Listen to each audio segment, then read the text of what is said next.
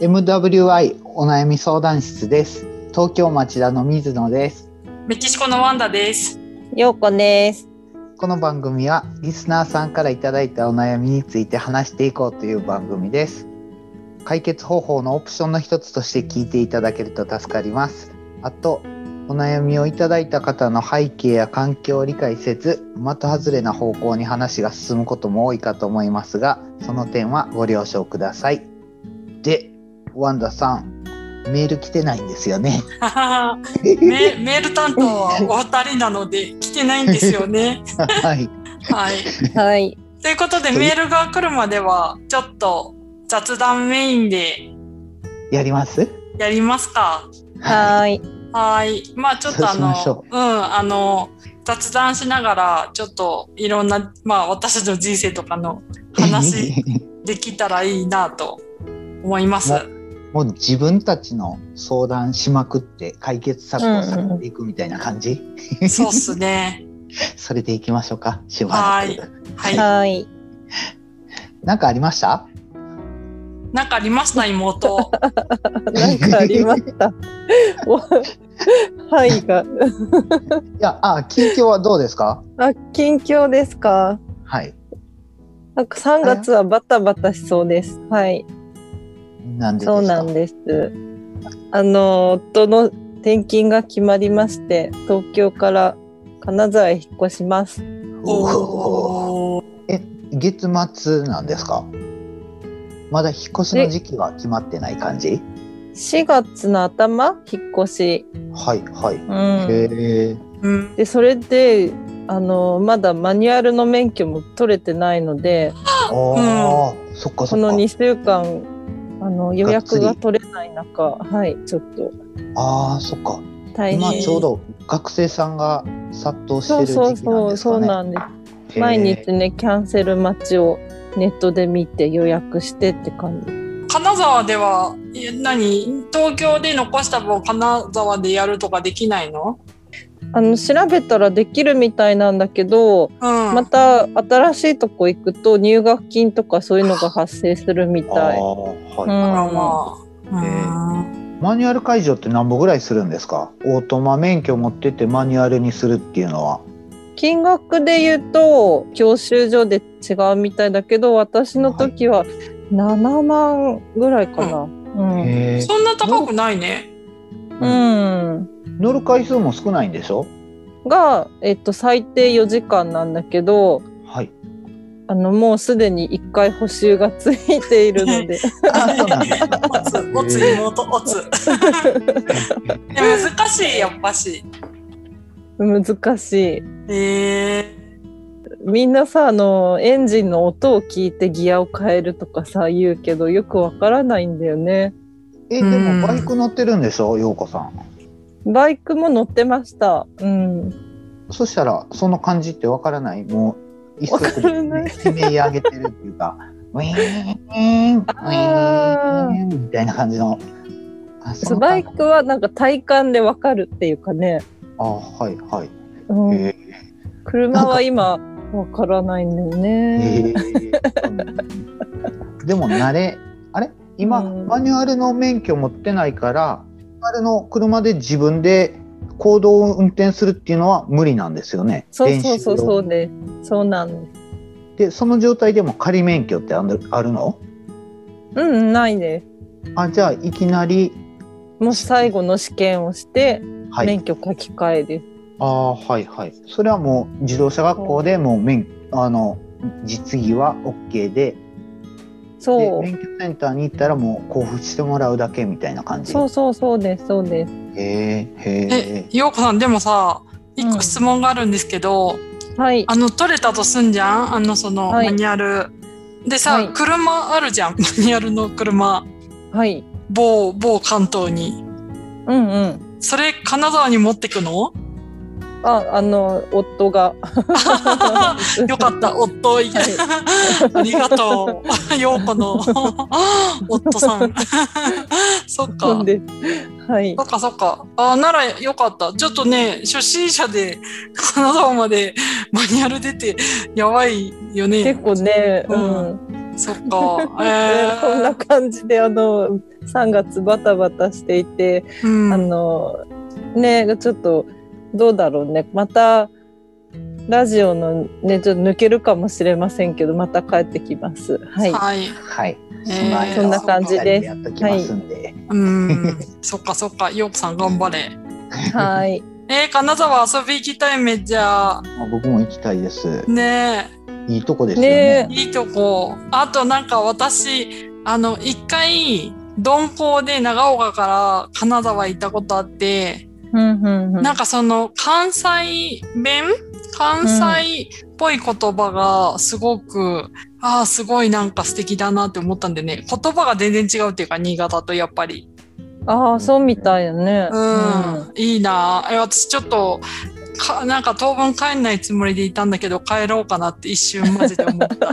え、ワンダさん、そんな感じで帰国を決める のいやあ の最近は人が死なないと帰らないみたいな、家族が死なないと帰れないみたいえなーえーそうそうそうそんな感じなので、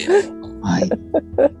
えでえも、次は、次はじゃあ、ようこさん遊びに帰ろうかな、みたいな感じーそうですね多分来年夏になるかなって思いますなんかワクチンが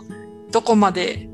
かなっていう感じ来年の夏。一来年の半夏、うん、1年ちょっとぐらい先かあなー。メキシコはもう始まってるの？始まってるけど、あの、うん私の年齢はまだまだかな。あと、う65ん歳以上の人も、まだ全然進んでない感じ。日本はどうなんだろうね。うん日本は医療従事者先だよね。うん、うん。うん。まあね、うまく広がるといいけどね。うん。うん。はい。え、私からも一言いいですどうかどううぞ。んえー、と MWY お悩み相談室の編集担当ですがあとはい。編集その今そのアンカーっていうアプリを使ってポッドキャストに上げてるんだけどはい。うんアンカーってすごいいいのがどこから聞いてくれてるのかっていうのが分かるんですよ。えーえ例えば？例えばね83%日本ですああ。えー11%どこでしょメキシコ。うピンポーンええそうなん だすごいな。 2%アメリカへえ。 1%ブラジルえ ーブラジルの1%未満スペインといううーん。そう聞いてくれてるのとあとあの最初やっぱりあの再生数30再生とかだったんだけどはい。うん。ちょっとずつじわじわ増えてきていてへえ。そうなんですよえなんか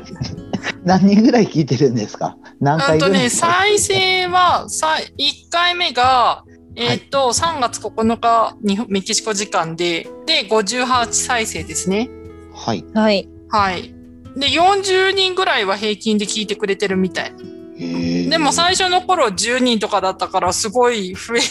じわじわ増えてるなと。すごいね。そうそう。ということで、ね、聞いてくれてる人をじわじわ増やす感じでやっていけるといいかなと。あーはい。これ、はいあのこのポッドキャストの目標ってやっぱりリスナーさんを増やすことみたいな感じ。うん、増やすっていうか、どうなんだろう。コミュニケーション、なんか一緒に、はいあの、うん聞いてくれて、はい。一緒に人生においていい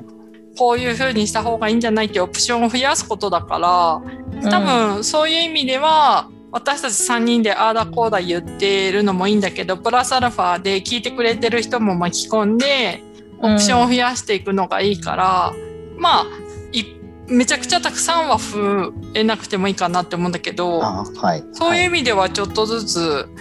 ふ増えていってこういうオプションあるよってちょっと手を挙げてくれる人を増やすっていうのがい目標かなって思うんですがどうでしょう、あーいいと思いうんうんます。うん はいそんな感じです。ということで水野さん今日のメイン一番話したいって言ってた水野さん。いやいや別に喋りたいわけじゃなくて、また、うあのうちの父親情報なんですけど、うんまた新しい展開があって前話した後から。そのどうしたんで？そのうん話をあの父親が熱出したんですよ。ええうん。であのいつかなもう2週間ぐらい前かでそれをヘルパーさんケアマネージャーさんから電話かかうってきんて、うんうん。火曜日か水曜日に38.5度の熱が出てますって言われてうん。で一応本人も落ち着いてるからとりあえず水飲まして置いときますねみたいな感じで連絡があって、うんではい次の日も連絡もらって今日も熱出てますみたいな感じだったから、うんうん僕はあこれやばいコロナにかかったなって思ったんですよ。 うん。うんだから実家に急遽帰って、うん。で病院に連れていくみたいな作業をしたんですけど、うんそもそもそのケアマネージャーさんもヘルパーさんも父親言うこと聞かないんですね。ほうすごい頑固で、うん、僕僕がうまく言えたら言うこと聞いてくれるみたいな感じなんですけど、うんうん基本わしは病院は行かへんでってだってう病,、ん気じゃないからみたいな感じでボケてるからうんうんで僕帰ったんですねでも帰る前も、もし父親がコロナだったらみたいな想定を知ってたんですうね、ん普段から日本ではもうテレビでコロナの話を聞かない日はないからすごい身近な感じするんですけど、うん自分がかかったらとか自分の身内がかかったらどうしたらええんやろうとかそんなことを一切考えたことなかったなみたいな感じで思ったんです、うんでまあそんなん考えながらも新幹線で東京から兵庫県まで帰ってで、うん実家に帰ったんですけどそしたらその日は父親すごい元気で家にいないんですね。へえ元気でケアすマね。ネそうケアマネージャーさんと一緒に探したらいつもの喫茶店で朝ごはん食べてましたみたいな感じでへえうーんで僕車で迎えに行って一緒に病院行こうよって言ったらうんわしは病院は行かへんでってすごい不機嫌だったんでうその日はんうん病院行けなかったんですよ。うんで病院の先生には一応電話して父親が熱あるからと見てほしいっていう話をしたら、うそしんたらやっぱり病院も今熱がある人は別診療ですみたいな感じなんうで、んうん診療時間外に来てくださいとかうんうん行ったら車で待機しててくださいとかそんなこと言われて、結構あのお医者さんのアポ取った後に父親は行かないっていうからすごい困ったんですけどうん結局その日は熱測っ一緒に家帰って熱測ったらまあ7度8分ぐらいかなうんやったんですねやっぱり熱はあったんですようんただ空腹に耐えかねて喫茶店に行ったみたいなう感じだったんで次の日にはだましだまし病院に連れて行ったんですねはいうんそしたらあの先生は普段は普通の服なのにあの病院の前に着きましたって電話したらはいもう完全防護であーへえあの白い白い感じのもそのうでなんすかね。ビニールみたいなやつはい、うんうんあのお面もしてマスクもいっぱいして手袋もしてみたいな感じでで先生と看護師さんと出てきてでもう車に座ったまま診察してくれるんですねうーんあの聴診器やお腹と背中と当てたりうんで、うん、肺はじ特に悪くないなとかでう熱んうはん熱はちょっとあるねみたいな話でそれとかあとなんか血中酸素量ってなんか測ったうり、ん洗濯バサミみたいなの挟んでうんあの測ってもらうやつとか診察はしてもらって特に影響はないし普段と同じねっていうような感じだったんですけど、うんはいでもね、3日間続いてるから PCR 検査しましょうみたいな感じになった、で PCR 検査って僕らやっても、父親がやってもらったやつは唾液を2ミリリットルおうなんか細いプラスチックの筒に入れてくださいみたいな感じのやつうんでそれを車の中で渡されてで、うんあの多分あ高齢者やからかなり時間かかると思うから気長にやってくださいみたいな感じで先生と看護師さんはもう病院に入っちゃったんですよ。うんうんで先生が言う通り父親全然唾出ないんですねあらへえ全然出ないんですよちょっと唾ペッペッペッってやってみてみたいな感じで言っても、うペんッペッ口では言うけど全然唾は出てないみたいな感じでうんうんうんでもうまあ気長に待ってなさいって先生も言ってたから気長に待ってたんですけど黙って待ってたら父親は認知症やから今何をしてるのか忘れるんですね。うん、あ、そっかそっか。妻を出さなあかんっていうことを忘れて会話してたりするから。うん。ああ、そういう、そっかそうですよね。そうそう、すごい大変やったんですよ。うーん。それで僕が最後に考えたんは、そうやそうや、唾出すには梅干しやって思って、うん。梅干しを思い浮かべてみてって言うんですね。うんうんじゃあ父親は梅干しを思い浮かべるんです。はで、 で、妻出てきたって言ったら、出てこうへんって言うから、う。うんん。だからもう一緒に、梅干し、梅干し、梅干し、梅干し、梅干し、梅干しって言って、言って、 言って、妻が出てきたらペッて吐いてもらおうと思って、でうん一緒に、梅干し、梅干し、梅干し、酸っぱい、酸っぱい、酸っぱい、酸っぱい、酸っぱい、酸っぱいみたいな感じで言ったら、父親もすごいノリノリになってき て、それで妻を出させてたんですね。うんへえ。そのうちね、この人ほんまやばいなって思ったわ。梅干し梅干し梅干し酸っぱい酸っぱい酸っぱい酸っぱい酸っぱいって言ってて、うんでその後に「つばつばつば」って言ったら父親も一緒に「つば」を出すんじゃなくて 僕僕に復唱して「梅干しうん梅干し梅干し酸っぱい酸っぱい酸っぱい」って言って「つばつばつば」って普通に口で言って固まってつばごくって飲み込んじゃってるんですね。 そっか。そうなんかね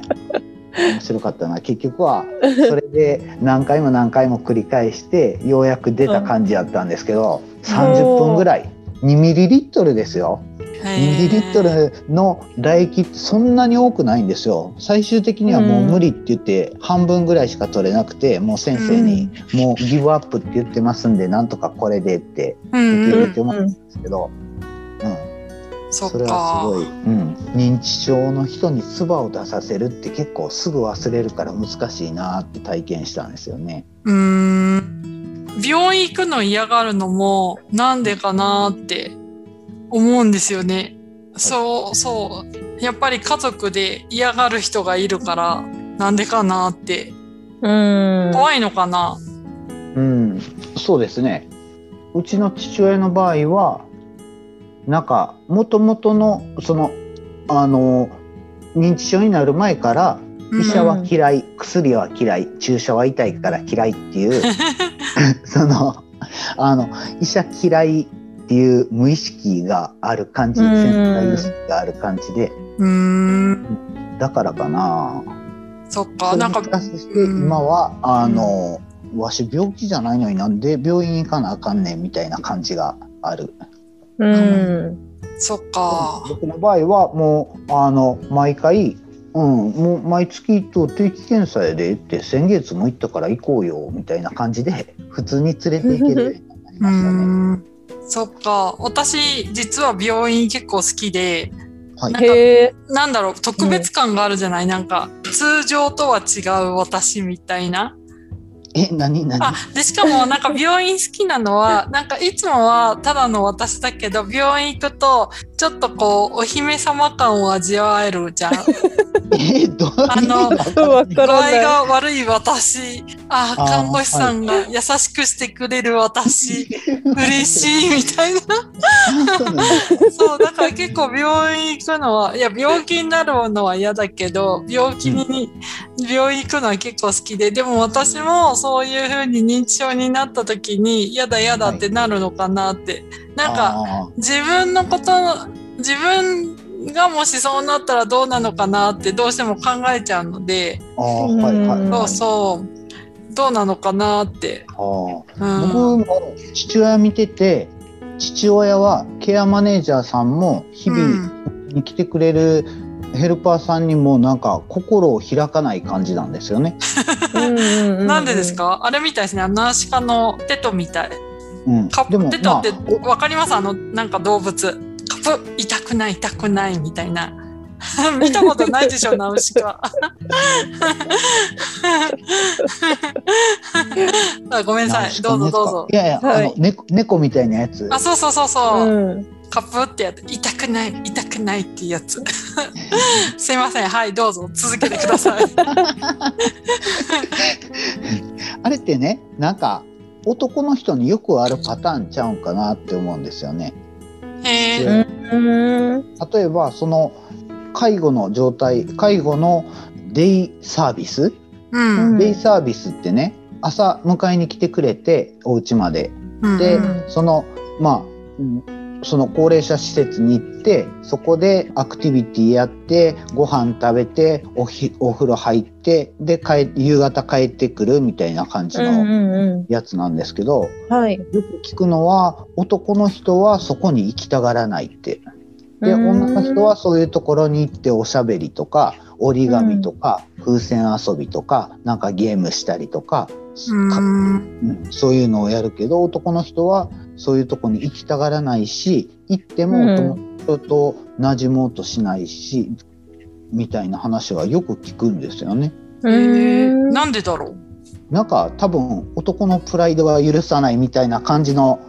じゃないんかなって思うんですけどわしは人の世話にならへんでみたいなうんうんそういうんう感じなんちゃうんかなって僕は感じてるんですけど、うんそっか、うん、でもなんか自分は父親見ててそういうのを心を開かないがために自分が不自由してるなっていう風に感じるんですよね。うんうん、それはね、うちの父うちはもう認知症なんで家のガスは使えないようにしてるんですね。うん、したら火の不始末を起こす可能性が低くなると思ってうん、だからそっ食い物は全てコンビニで買ってくるか外食しなさいって言うんですよ、そしたら美味しいもん食べようと思ったらなんかそういうとこに行ってなんか美味しいもん食った方がいいじゃないですかうんなん、かコンビニの唐揚げとか食ってるよりは普通にご飯と味噌汁とおかずとなんか副菜もあってみたいな栄養ある方がいいと思うのに、そんなんはうん、いらんって拒否してしまうし、うん、うんそっかでそれってやっぱりその悪くなる前からそういうのを意識して人を受け入れるみたいなトレーニングをした方がいいんやろうなって僕は父親を見ながら感じるんですよねううんん、すごい感じる、そっかうん、私みつおさんのお父さんってすごい、はいでもすごい多分めっちゃ素敵だなって思うんですよねそういう人生っていやもちろんなんかね子供の水野さんたちは大変だと思うけどあと周りの人もはい、でもほ、ご本人からしたらうん体調は多分めっちゃ悪いし熱も出したりとかしてるけど、うん自由にやってるわけじゃないですか。あはいでなんか人にめっちゃ多分文句も言いながらいろんな人に助けてもらってうんうん、なんかなんだろうななんか人が関わってる人生でいいなーって本本人はめっちっちゃいいいい感じなんじゃないかなって思うんですけどどうなのかしら。ゃあーそうですねそれは結構あの思いますねうんいや何ーはその老人ホームとかもその親戚とかは体悪いんやから入院させろとかう施設にん、入れとかすごい言う,、言う人も多いんですね。うでもん僕、はもう本人が家で降りたいっていうしタバコも酒うんタバコ吸って酒も飲みたいっていうから、うん自分のやりたいようにやらしてますって。うんそっでかそれは別に諦めてじゃなくて自分の意思がそうやから。うんうんうん、そうやらせるのが一番いいと思ってますみたいな感じで言ってるんですね。あうーんそっかそれすごい重要なことでなんかうんまあ、うんもうよっぽど一人一人では住まれへんって言ったらまた状況は変わるんですけどうん住まないのになんか施設に入れてでそこで全てをサービスされるような状態でって言ったら多分その中で馴染んでいけるとも思わないし自由にできないし、好きなタバコも酒もできないしって言ったら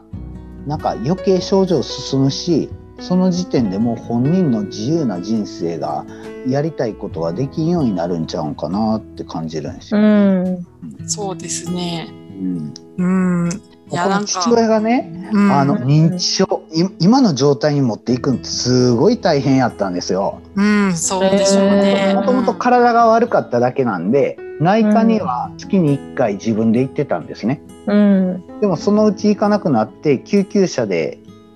運ばれることがあったんですね。でその時は緊急呼び出してもらって救急病院に行ったんですけど、うん、でそれを1ヶ月に1回僕が一緒に内科についていくようになったんですね。うん、で内科の先生にもうそその時はまあ一緒に定期検査やから行こうみたいな感じでうん。あの内科に行ってたんですけど父親はまあその頃から軽くボケてたと思うんですけど先生に「薬は飲んでますか?」って言われたら「いやわしは飲まへんで」って言言っちゃうんですね。うーん。わしは薬は飲まへんでってそしたら結構でかい病院の専門の先生やったんですけどうん先生怒ってしまって「そんな患 者そんな患者はうちにはいりません」って言われてでその時に僕ねあの認知症の疑いあったから「先生あの認知症も一緒に見てもらえませんか?」みたいな感じで本人ちょっと。もう自分がどうなってるかあんまり分かってないみたいなんでみたいな感じで相談したんですけどうん。まあその時はもうその先生は内臓の先生だからちょっとうちでは認知症は見れないしそもそも薬を飲まない内科って薬で薬で治そうっていう科ですからそうですね。そうめっちゃ根本的に否定お前して何る。しに来てんねんみたいな感じでななるなる。もううんこれでよろしいみたいな感じで言われたんですよね。うんで困ってで認知症の本を読んだんですよ急う遽、ん。 10冊ぐらい読んだんです。うん。ででその中でなんかスタートは包括支援センターっていうところに相談したらとりあえずこの人ちょっとボケてきたかなみたいな行動が異常やなみたいな感じのことを感じたら包括支援センターってなんかまあ公共の市のあの関係のとこなんですけどもそこに相談したら、そこからスタートしてなんかいろんな専門家を紹介してくれるみたいな感じだったんでそこに電話してちょっともう病院でクビって言われてどうしたらええかちょっと困ってますみたいな感じで相談したらうん。そう一回見に行ってみましょうみたいな感じで来てくれて。うん。で話してもらったらちょっとたち確かに認知症っぽいからその介護認定しましょうかみたいな感じで、うんそのうんうん専門の認定員の人に来てもらったりとか、うそれんとか病院に連れて行ってその病院の先生にその認知症の度合いを確認してもらうみたいな作業もあるんですけど、うん。その時点で父親はそもそもぼあ病院嫌いなのにうん。ちょっとボケの検査に行こうとか言ったら余計怒るじゃないですか。そうそう。それやっぱり認知症の認定のために病院に連れていくっていうのはすごい大変なんですね。うん。ででかい病院は結構その内臓だったら内臓の内科みたいな感じで見るんですけどうん。僕が読んだ本の中に個人の病院だったらそういう事情を話したら認知症も内臓系の悪いところも一緒に見てもらえるところがあるから気長に探してくださいみたいな感じで書いてたんで一件受けましてであの何件か断られた後一件じゃああの全体見てみるから一度来てくださいみたいな感じで言ってくれる人がいたお医者様だった。う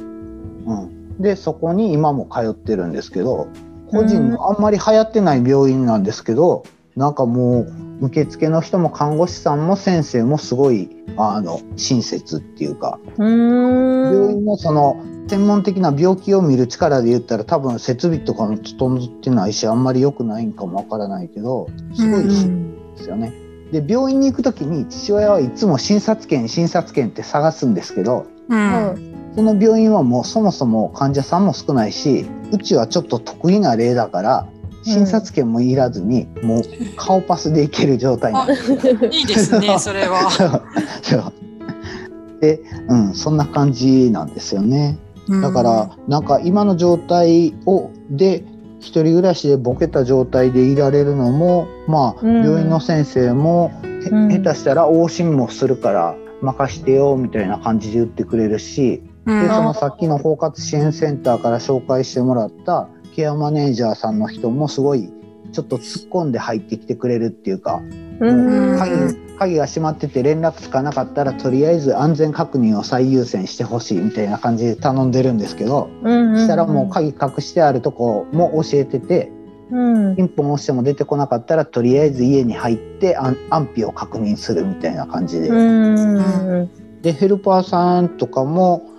まあ、現場の掃除する人はちょっと、まあ、バイトだからもじもじしてしまう人もいるんですけどそこの所長さんもなんかそんな感じのパワフルなおばちゃんで、うん。もうもうなんか問題あったらすぐに飛んでいきますからねみたいな感じで言ってくれるしみたいな感じですごいいろんな人に助けられてるよなみたいな感じで思うすごい。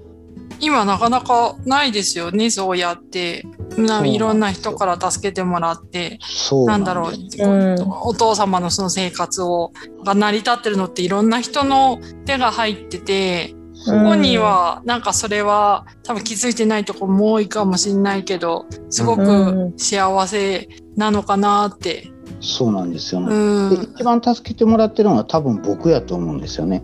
そうですよでね。それぞれに技術的にサポートしてくれるけどうん僕は一番心的に落ち着いてるっていうか、うんううんんうんまあうん当然当然技術的にも落ち着いてるけど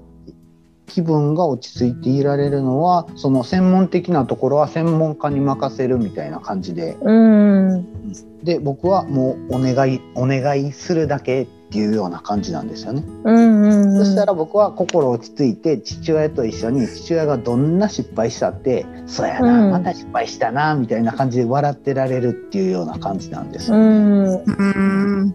そそうっか。そうでねあの前ねメンターの話したでしょはいはいでこれこれってなんか僕が日常やってるメンター探しみたいな感じなんですよ。ああ、そうですね。この困った時にその都度相談に乗ってくれる人を探すみたいな感じでうん。うんそれはうんそれはそれぞれ例えばお医者さんは病気を見てくれるっていう専門家の仕事で技術的な仕事だけどそれによって僕は気分が落ち着くっていう感じっていうか、うん。うん、技術的にトラブってるけトラブってて心が落ち着かんみたいなところがすごいあってうんでそれをカバーしてくれるそのサポートしてくれる人を常に探してる感じがするんですよね。うんうんこれはすごいああうまいこと言ってるなーみたいな感じで今は思ってるんですけどね。うん。うん。いいと 思じゃあそんな感じで、うん、う僕はなんか父親のあの認知症をうまくサポートできてる感じと人に助けてもらってるなっていうのはすごい感じるんですよね。うんうん。そんな感じでいますよっていうまた、うんまたボケ老人の話になってしまいましたけどう。えいや、すごい参考になると思う。うん、介護の話ってね、なんか大っぴらになかなかできないから、その過程でみんな違うしね。そうそねスタートにね前も話したんですけど、やっぱりスタートに困ってますって手を挙げるっていうのはすごい重要やなって思うんですよね。う、そうっすね。うん、もう多分今の状態僕一人で抱えてたらもう多分気が狂ってるし、うなんん、とうん、も会社は辞めてるうん。絶対に。だってその選択肢がいっぱいあったじゃないですか。そはのい親族が施設入れたらいいっていう選択肢もあるし、はいあはの、水野さんがお父さんとこう寄り添って、い。ね、水野さんの家族と離れて住むとか、いろんな選択肢そうでのす中から今を選んでるからね。はいうん。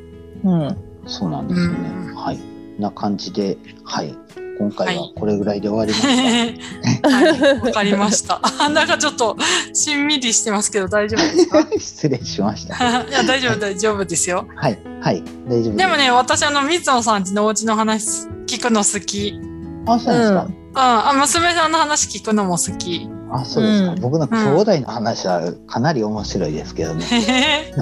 何をどこまでオープンにしてええんかよくわからないかそっらか。まあ微妙ですうちのよ全陽子さ世んと界に、そう全世界で聞いてる人い るから、あのほどそうほそう自分であそのうちだょっねとうんほどほどにはいはいそうですねはい、はいじゃあ皆様からのお悩みお待ちしてますってお待ちしてるんですかね我 々うんあまああのもし聞いてあの、はいうまん。あ、こんな私たちでもちょっと相談してもいいのかなって思った人がいたらちょっとあのリスナーの皆さんの力も借りつつちょっとあのオプションお悩みの解決のオプションを広げていくということができたらいいなと思ってるのでよろしくお願いします。はお願いしますよろくお願いしあのメールアドレスはそのポッドキャストの説明欄に載っけておくのでそこからあとはツイッターのあの DM の方からもお待ちしています。お待ちしてます。はい、はいあのメールの返信は私ではなく陽子さんと水野さんツイッターの方の返信も2人がメインでやってるの でいえいえそうでしたっけ。ただはいはい確かそうです よ